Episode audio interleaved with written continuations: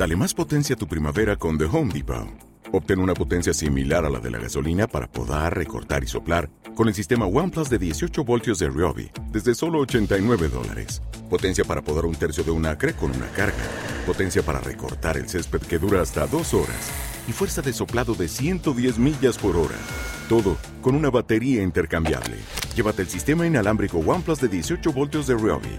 Solo en The Home Depot. Haces más. Logras más. Buenas tardes a todos. Bienvenidos a un nuevo episodio de la Sagrada Escritura en profundidad. Hola, buenas tardes. Vamos a empezar hoy la sesión, o sea, la charla referente a la ascensión, y es la charla número 5. Me tenéis que disculpar porque la última vez eh, hubo una serie de versículos que no expliqué y que voy a acabar de explicar hoy. Bien, pues entonces vamos a ver. Eh, voy a retomar, eh, voy a leer el capítulo primero de los Hechos de los Apóstoles para retomar en donde nos habíamos quedado, ¿no? Dice el capítulo primero, el versículo primero, dice, el primer libro lo dediqué, Teófilo, a todo lo que Jesús hizo y enseñó desde el principio, hasta el día en que después de haber dado instrucciones por medio del Espíritu Santo a los apóstoles que había elegido, fue levantado a lo alto.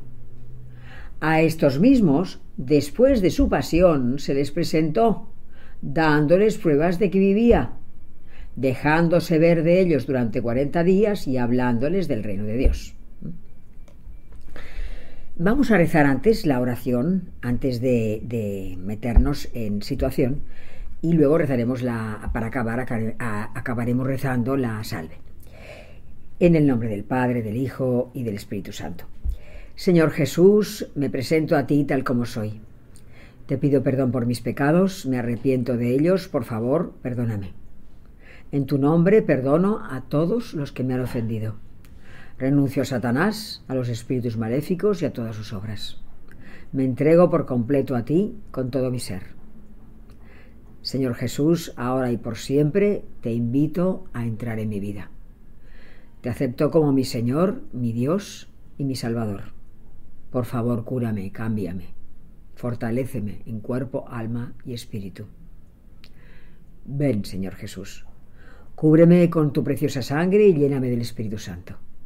Te amo, Señor Jesús. Te alabo, Señor Jesús, y te doy las gracias. Te seguiré cada día de mi vida. María, mi Madre, Reina de la Paz, San Peregrino Santo del Cáncer, todos los ángeles y santos, por favor, ayudadme. Amén. En el nombre del Padre, del Hijo y del Espíritu Santo.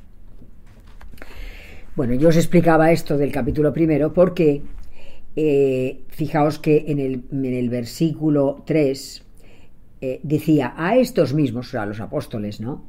Después de su pasión se les presentó, dándoles pruebas de que vivía.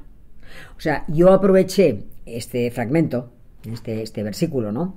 Para eh, hablar, claro, él, él, dice, el texto te dice que se les presenta después de la resurrección, eh, después de la pasión, dándoles pruebas de que vive. Entonces yo aproveché para hablar de la resurrección y de la ascensión pero alguna cosa se me no expliqué, por eso quiero explicarla hoy, ¿no?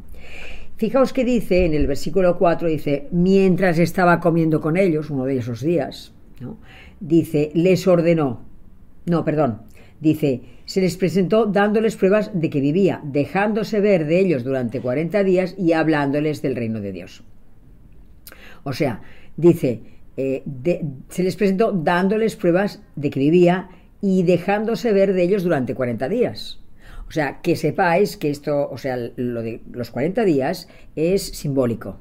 O sea, 40 días estuvo el Señor ayunando cuando tuvo lugar las tentaciones en el desierto, eh, ayunando de a pan y agua. 40 años estuvieron los, eh, los, el pueblo judío hasta llegar a la tierra prometida.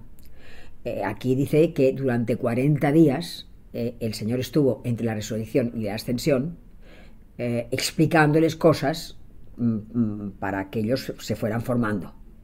todavía más, ¿no?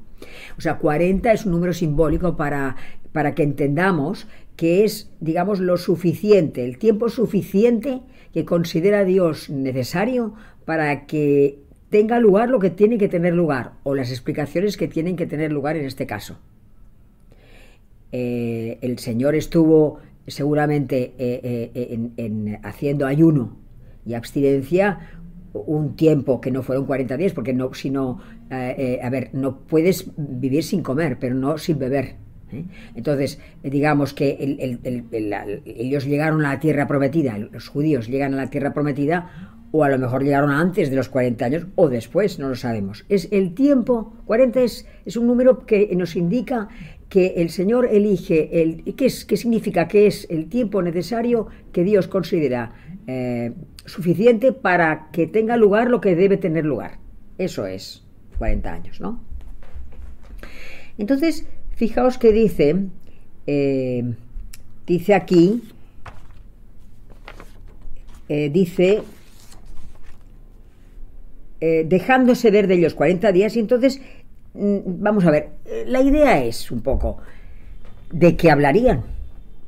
O sea, en esta, entre la resurrección y la ascensión, ¿qué les contaría? ¿Mm?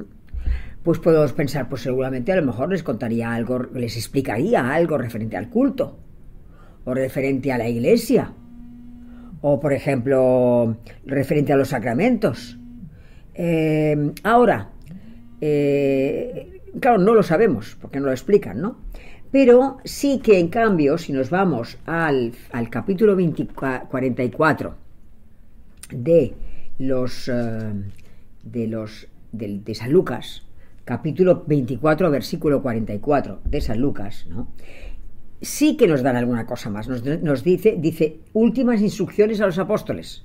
Y ahí tenemos algo más de lo que fijarnos. Y dice, eh, en el capítulo 24, versículo 44, dice el Señor, en este, en este tiempo entre la resurrección y la ascensión, dice, es necesario que se cumpla todo lo que está escrito en la ley de Moisés, en los profetas y en los salmos acerca de mí.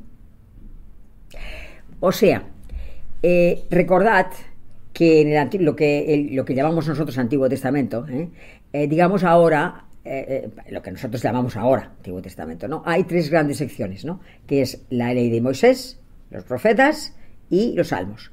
Pues en estas, en estas tres grandes secciones de lo que llamamos Antiguo Testamento, había ya vaticinios de que el Mesías iba a llegar. Por eso el Señor dice, era necesario, que es necesario que se cumpla todo lo que está escrito en la ley de Moisés, en los profetas y en los salmos acerca de mí. ¿Os acordáis del camino de Maús?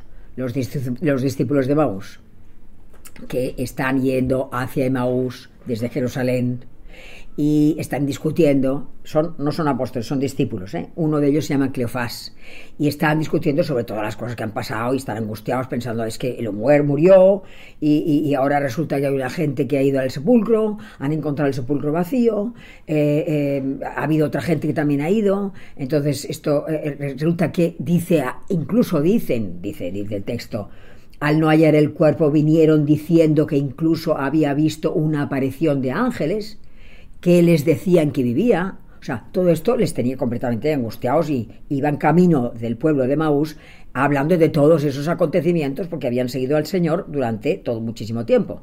Entonces, está el Señor con ellos en un momento dado. Está con ellos y, les acompaña y dice, pero ellos no lo reconocen. O sea que eh, cambió de, manera eh, física. Hasta que hay un momento dado en que él dice, oh insensatos y tardos de corazón para creer todo lo que dijeron los profetas. Para creer todo lo que dijeron los profetas.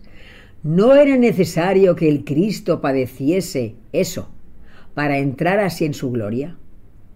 Y empezando por Moisés y continuando por todos los profetas, les explicó lo que había sobre él en todas las escrituras. Por eso hablaba yo ahora de que hay tres grandes secciones. En la ley de Moisés, en los profetas y en los salmos hay vaticinios sobre que tenía que llegar el Mesías. La prueba es que él lo explica en el camino de Maús, ¿no? Pero también hay otra cosa. Sigue diciendo que esto es interesante tanto para ellos como para nosotros. Lo siguiente que explica después de esto es, y les dijo, y les dijo, no, perdón, antes dice, el 45, versículo 45 dice, y entonces abrió sus inteligencias para que comprendieran las escrituras. Abrió sus inteligencias para que comprendieran las escrituras. Versículo 45. Es decir, eso quiere decir que el don de entender las escrituras, tanto como para, para ellos como para nosotros, no obró en ellos ni obra en nosotros de manera automática. Es decir, no nos ahorran esfuerzo. O sea, el don de entender las escrituras es un don que se debe conquistar con el ejercicio. Con el ejercicio de entenderlas. O sea que lo que quiero decir es que si tú vas a la Biblia con, con una idea pues intelectual y decir, bueno, voy a ver qué pasa con este libro, me hablan mucho de este libro, tengo interés, voy a, voy a leerlo. ¿eh? ¿Cómo? Si fueras al Mahabharata o al Ramayana o te gustara leer algún libro que, es, que, haya sido escrito por los griegos en el siglo IX a.C., como por ejemplo la Odisea o la Ilíada, o por ejemplo te apetezca leer el Corán, si vas con esta mentalidad, que no es sobrenatural, que es una mentalidad eh, eh, de alguna manera superficial, en el sentido de intelectual, ¿eh? No vas con una, con, idea de, de, querer saber un poco eh, qué es lo que Dios quiere de ti, cómo, cómo, cómo, cómo, quieres enfocar la vida, qué es lo que te apetece, qué es lo que, que Dios quiere que, que tú cumplas, etc., no se te dará el don de entender las escrituras. En cambio, como el Señor sabe tu corazón, si sabe que tienes un interés, no ya por seguir un curso, sino incluso si no puedes seguir el curso eh, o, las charlas, si, si de alguna manera, pues esto si de alguna manera, pues, eh, digamos que, que lees por, en, tu propia, en tu propia casa, ya el Señor ve tu corazón, ya ve que tienes un interés por saber más sobre Él. Y entonces, poco a poco, es lo que os decía, aunque yo explique los hechos, o explique algo del Evangelio, a alguien me vendrá y me dirá, pero es otro día estuve de repente empezando a leer un poco de la, epístola X, ¿no? a, los Efesios, por ejemplo. O empecé a leer los salmos por casualidad, o estaba en misa y leí un salmo.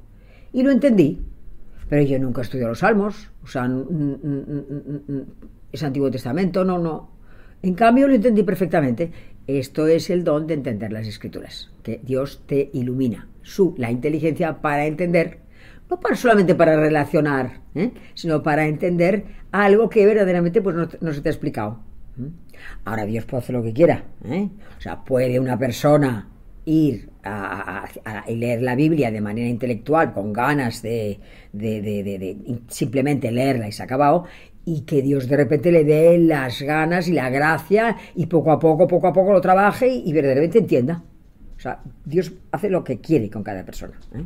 Pero en general es esto, es lo que os decía, tanto para ellos como para, como para nosotros hay que iluminar el don de entendimiento de las escrituras, no se te da de manera automática, sino que... Eh, tienes que conquistarlo haciendo ejercicio, eh, leyéndolo o interesándote o preguntando, ¿no?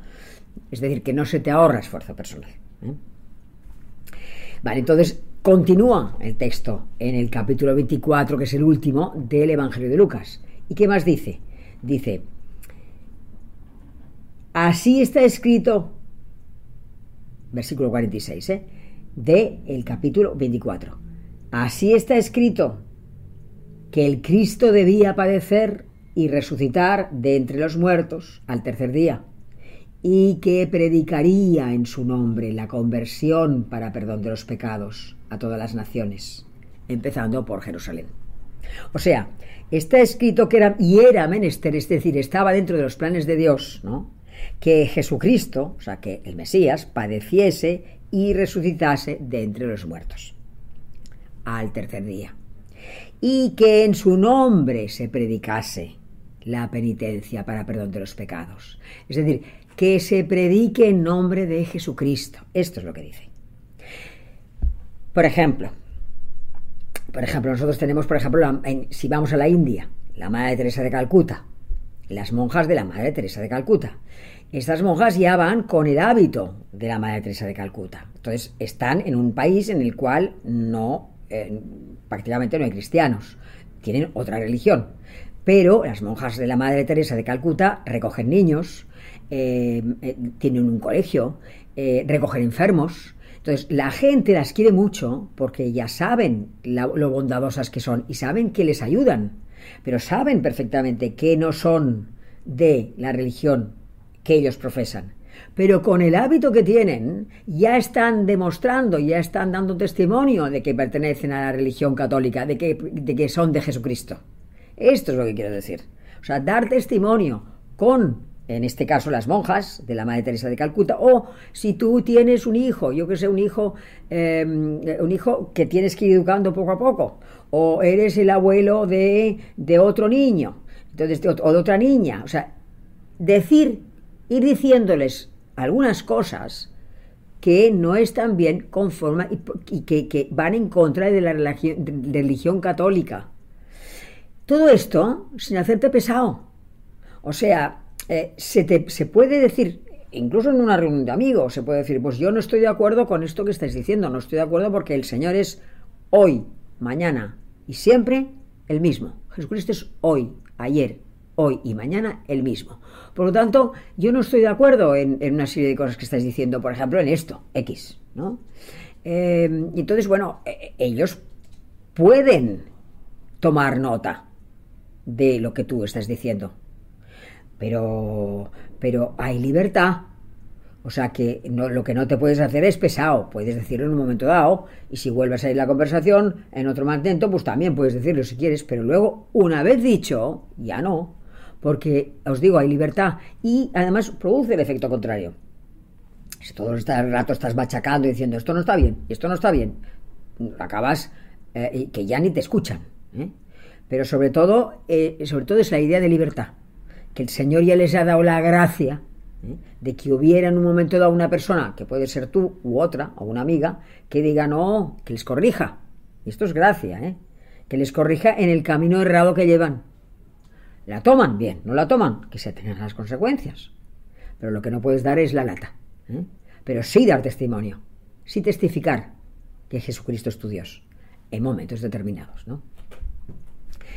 Vale, entonces, fijaos que eh, continuamos en los Hechos de los Apóstoles y el versículo, el versículo 4b mm, dice, Mientras estaban comiendo con ellos, les ordenó, no os vayáis de Jerusalén, sino aguardad la promesa del Padre que oísteis de mí.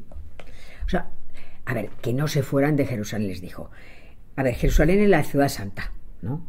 Era el, antiguo centro religioso del pueblo de Dios. Era y era, era en ese momento, eh, y es, ¿no? Em, eh, es el lugar en donde él pasado su pasión, muerte y resurrección. ¿eh? él entiende que la iglesia tiene que nacer de Jerusalén, tiene que extenderse, expandirse al mundo entero, a todas las naciones, desde Jerusalén. Por eso dice, no os vayáis de Jerusalén hasta que yo os haya mandado la promesa del Padre. Y llama promesa del Padre al Espíritu Santo. ¿Por qué la llama eh, promesa del Padre al Espíritu Santo? Porque eh, ya, mm, a ver, porque ya eh, en el Antiguo Testamento había sido prometido el Espíritu Santo eh, cuando llegara el Mesías. Claro, hay aquí hay una cosa que, tenéis que saber, que es que lo siguiente, o sea que, claro, nosotros, que sabemos poco del Antiguo Testamento, podemos pensar, vale, Dios Padre, yo soy el que soy, Dios Hijo, eh, la palabra de Dios hecha hombre y Dios Espíritu Santo. Vale, entonces, pero si alguien piensa más, ¿no? Por ejemplo, puedes decir, bueno, pero entonces, o sea, empieza, les habla, Jesucristo les habla durante dos años y pico, y luego empieza a hablar ya del Espíritu Santo. Claro, eh, de alguna manera nosotros podemos, si pensamos, ¿eh? decir, bueno, eh, es que es justo habla del Espíritu Santo, porque hay un momento dado en que dice, es que si no me voy, no, no os podré mandar el paráclito, es del Espíritu Santo, ¿no? Entonces te choca un poco pensar, dice, bueno, pero es que ha, hablado mucho, Y ahora al final pues habla más del Espíritu Santo. Hay que saber una cosa, para que lo entendáis bien. Que ellos, eh, los judíos, eh, eh, tenían la tradición profética judía. O sea, de la cual tradición profética judía estaban muy imbuidos, estaban llenos, entendían perfectamente lo del Espíritu Santo. ¿Por qué? Porque se les decía que eh, la forma de, que, de estar seguros de que el Mesías había llegado finalmente a la tierra era que si llegaba finalmente habría una efusión del Espíritu Santo. Esto lo sabían ellos. Porque había muchos mesías, falsos mesías, habían venido otros tiempos, en otros momentos, y nunca había habido una efusión del Espíritu Santo para nada. Pero ellos lo sabían esto. Sabían que la tradición judía profética decía que seguro, seguro, que si venía el Mesías verdadero, habría una efusión del Espíritu Santo. entonces, de esto ellos ya sabían, y entendían. Nosotros mm, sabemos menos del Antiguo Testamento. Por eso era necesario que os explicara esto, que a ellos no les parecía extraño que Dios les hablase, que, Jesucristo les hablase del Espíritu Santo.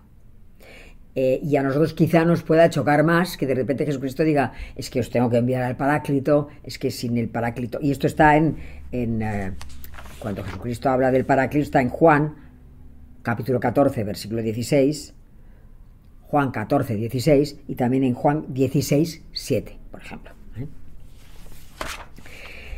Vale, entonces seguimos. Dice el, capítulo primero, versículo 6, y ahora entramos en la extensión. Dice, ellos en cambio, habiéndose reunido, le preguntaron, Señor, ¿es en este momento cuando le vas a restablecer el reino de a Israel? O sea, fijaos, después de haber estado tres años con él, después de haber estado el equivalente a lo que ellos dicen 40 días, es decir, que el Señor ha estado entre que ha resucitado y ha ascendido al cielo, explicándoles una serie de cosas. ¿eh? Todavía, todavía están pensando si ese es el momento, ahora mismo, el momento en que Él está con ellos, el momento en que se va a restablecer el reino de Israel. A ver, hay que entender aquí una cosa, ¿eh? O sea, acordaos de que en el siglo VI antes de Cristo tuvo lugar la deportación a Babilonia. Luego, el rey Ciro, rey de los persas, unos 70 o 75 años más tarde, si no recuerdo mal, ¿eh? no me acuerdo de la fecha exacta, eh, les dice que pueden volver a su lugar de origen, pero claro, están bajo dominio de los persas. Luego llega Alejandro Magno en el siglo IV antes de Cristo. Allí se queda un buen tiempo hasta que llegan los romanos. ¿Eh? O sea, pasa muy poco tiempo sin, sin dominación. Y siempre lo que desean es esta, este, el reino de Israel independiente, libre, no eh, eh, no que haya invasores, ¿no? O sea que a pesar de todo, ellos siguen, con esta frase vemos que siguen pensando en un, Mesías militar que les va a liberar de los romanos, en este caso, que es el, invasor del momento, ¿no? Y no piensan en, en el reino de Dios, en el reino de, Jesucristo, que es espiritual, que ya cuando en, la pasión dice, mi reino no es de este mundo, es un reino espiritual. Reino espiritual, digamos que, eh, eh, que ya había gente, lo que llamamos el, em, resto fiel, que pensaban en un Mesías espiritual, pero gran parte de, los judíos todavía esperaban el, Mesías militar, el Mesías que les liberara de, esta, de, la opresión. ¿no? Entonces preguntan esto, y Jesús que contesta, versículo 7 dice, Él les contestó, no es cosa vuestra conocer el tiempo y el momento en que el Padre ha fijado con su propia autoridad. Esto es importantísimo. No es cosa vuestra conocer el tiempo y el momento que el Padre ha fijado con su propia autoridad. Es decir, es decir, eh, no en, el, en, en Isaías, versículo 55, capítulos perdón, capítulo 55, versículos 8 y 9, capítulo 55, versículos 8 y 9, dicen, es que mis, mis, los, mis, mis pensamientos no son vuestros pensamientos, mis caminos no son vuestros caminos. Es decir, no tiene nada que ver la vida de aquí con lo, que el Señor piensa o cómo conduce la vida de cada persona. ¿eh? Cuando les dice esto, está diciendo que, que lo que quiere es que vivan de fe, no es cosa vuestra conocer el tiempo y el momento que el Padre ha fijado con su propia autoridad. O sea, no nosotros tenemos que vivir de fe y de confianza en Dios. Por lo tanto, cuando vayamos estudiando tanto los evangelios como los hechos, vamos a encontrarnos misterio tras misterio, misterio tras misterio. Y no vamos a poder llegar más allá, porque así lo dispone Dios. Por lo tanto, ¿eh? fuera eh, nigromantes, es decir, nada de consultar a los muertos, fuera magia negra, fuera magia blanca, fuera supersticiones, fuera eh, consultas de, astrología, porque no está en la voluntad de Dios que sepamos lo que vendrá en el futuro. Y es entendible que nosotros deseemos, porque nos causa una inseguridad terrible. O sea, el, no saber el futuro. Pues si eres más joven, por ejemplo, decir, yo quiero a este hombre, amo a este hombre, pero él no me hace caso. A lo mejor llego a conquistarlo, a lo mejor me hará caso alguna vez, entonces vamos a alguien que nos eche las cartas, que nos eche el tarot. ¿Entiendes? Entonces eh, eh, deseamos saber a través de, de, de, de, algo que no nos está permitido saber, si por verdaderamente podremos, nos llegaremos enamoradas como estamos, o enamorados como estamos, podemos llegar a conseguir a esta persona o yo que sé, cualquier cosa, yo que sé, por ejemplo, eh, tendré un buen trabajo, el día, ya, ya, tengo 38 o 40 años, tendré un buen trabajo y, y este trabajo, eh, con gracias a este trabajo, podré conseguir un piso adecuado finalmente. O llegaré a ganar algo más en mi vida, porque ahora no gano nada de dinero. O sea, podré quizá con este dinero poder ahorrar, dejar algo de lado para poder hacer algo que me guste. Claro, todo esto es, es un deseo humano de, poder, de querer llegar a saber algo más del futuro, porque te creen inseguridad e intranquilidad. Pero el Señor te dice no. Te dice, no es cosa vuestra conocer el tiempo y el momento que el Padre ha fijado con su propia autoridad. O sea, hay que vivir de fe y de confianza. Esto es lo que quiere decir, ¿no? Y sigue, sigue diciendo, bueno, sigue diciendo, al contrario, vosotros recibiréis una fuerza cuando el Espíritu Santo venga sobre vosotros. Y de este modo seréis mis testigos en Jerusalén, en toda Judea y Samaria y hasta los confines del mundo. Esto está explicado, porque os lo he explicado antes, ¿no? Pero el versículo 9 dice, y dicho esto, fue levantado en presencia de ellos y una nube le ocultó a sus ojos. O sea que Fijaos que habiendo entrado Jesucristo en el mundo de una manera misteriosa y milagrosa, porque la, Virgen María concibe por obra del Espíritu Santo, ¿eh? también misteriosamente y por medio de un prodigio, ¿eh? sube a los cielos el Hijo de Dios. ¿eh? O sea, es un misterio. Pero fijaos que dice, fue levantado en presencia de ellos y una nube le ocultó a sus ojos. ¿no? Eh, hay que saber lo de la nube. ¿eh? Eh, lo de la nube es, digamos que normalmente cuando, digamos, en las teofanías, teofanía quiere decir manifestación de Dios. En las grandes manifestaciones de Dios, que llaman teofanía, ¿no? Siempre hay, por ejemplo, una nube reverencial que la acompaña. Os voy a poner un ejemplo del Antiguo Testamento y del Nuevo. Por ejemplo, en el Antiguo Testamento en el Éxodo, Éxodo 13, capítulo, capítulo 21 y 22, Éxodo 13. Eh, ¿Cuándo? Éxodo 13. Capítulo 21 y 22, dice el texto, es decir, se están yendo ya, ya han salido de Egipto y se están yendo hacia la tierra prometida. Dice el texto, partieron de Sucot y acamparon en Etán al borde del desierto. Yahvé marchaba delante de ellos, de día en una columna de nube para guiarlos por el camino y de noche en columna de fuego para alumbrarlos, de modo que pudieran marchar de día y de noche. No se apartó del pueblo ni la columna de nube por el día, ni la columna de fuego por la, por la noche. O sea, ¿veis? Esto es en el Antiguo Testamento. Pero es que ocurre igual en el Nuevo Testamento. O sea, si vamos, por ejemplo, a la transfiguración, que está, si no me equivoco, en el capítulo 9, capítulo 9 de San Lucas, versículos 34 y 35, a ver, voy a buscar Lucas 9, Lucas 9, la transfiguración, ¿os acordáis, versículos 34 y 35? ¿Os acordáis que Jesucristo sube al monte acompañados de Santiago, Pedro y Juan? Y entonces allí se transfigura y aparecen Elías y Moisés, Moisés, ¿eh? que es, representa la ley, y Elías, que representa a los profetas. ¿eh?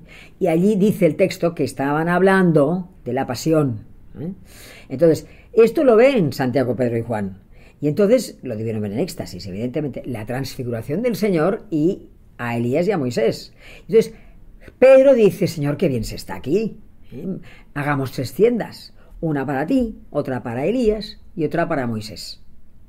Y el texto te dice, no sabían lo que no, sabía lo que decía. Entonces eh, dice el, el texto, estaba diciendo estas cosas, lo de las tiendas, que hicieran las tres tiendas, ¿no? Estaban diciendo estas cosas cuando se formó una nube y los cubrió con su sombra. Estaba diciendo todo esto cuando se formó una nube y los cubrió con su sombra, y al entrar en la nube se llenaron de temor. Y vino una voz desde la nube que dijo, Este es mi hijo, mi elegido. Escuchadle. Por eso os decía que eh, cuando hay una, manifestación de Dios, una teofanía, ¿eh? siempre hay esto, lo explican de esta manera, o sea, una, nube, ¿eh? una nube reverencial. Vale, entonces, el referente, fijaos que entonces volvemos otra vez a la extensión, al, al capítulo 1 de los Hechos de los Apóstoles, capítulo 1 de los Hechos, y dice, en el versículo 10, 1, 10, dice, como ellos estuvieran mirando fijamente al cielo mientras él se iba, se les presentaron de pronto dos hombres vestidos de blanco, que les dijeron, Galileos, ¿por qué permanecéis mirando al cielo?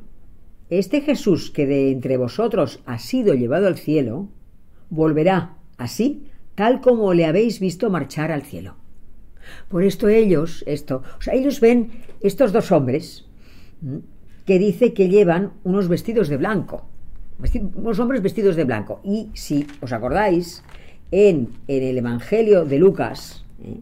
en el Evangelio casi al final, en Lucas casi al final de todo, eh, aparecen, eh, dice el texto en el capítulo 24, que en el primer día de la semana las mujeres se fueron a ver el sepulcro y se encontraron el sepulcro vacío. Y entonces entran y el cuerpo del Señor no está allí. Y entonces no saben lo que ha pasado. Dice, pero se presentaron ante ellas dos hombres con vestidos resplandecientes. Asustadas inclinaron el rostro a tierra. Pero estos hombres les dijeron, ¿por qué buscáis entre los muertos al que está vivo? No está aquí, ha resucitado.